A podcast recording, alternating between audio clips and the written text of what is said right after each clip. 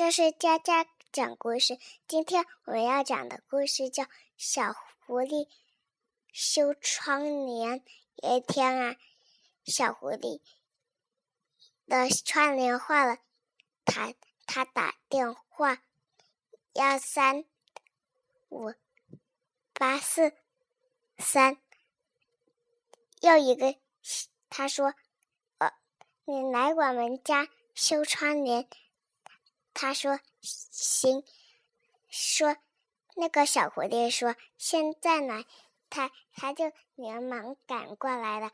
他说：“你们家的哪嗯，你们家的哪个窗帘坏了？”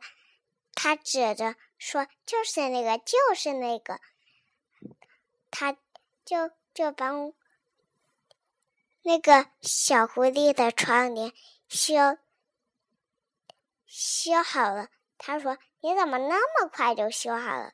他说：“因为我，我我你我水平高呀。”爸爸说：“谢谢你了啊。”他说：“不用谢。”啊，他就回去了。有又一天又过去了。又有个东西要修，你们猜是什么呢？我知道，是就是灯。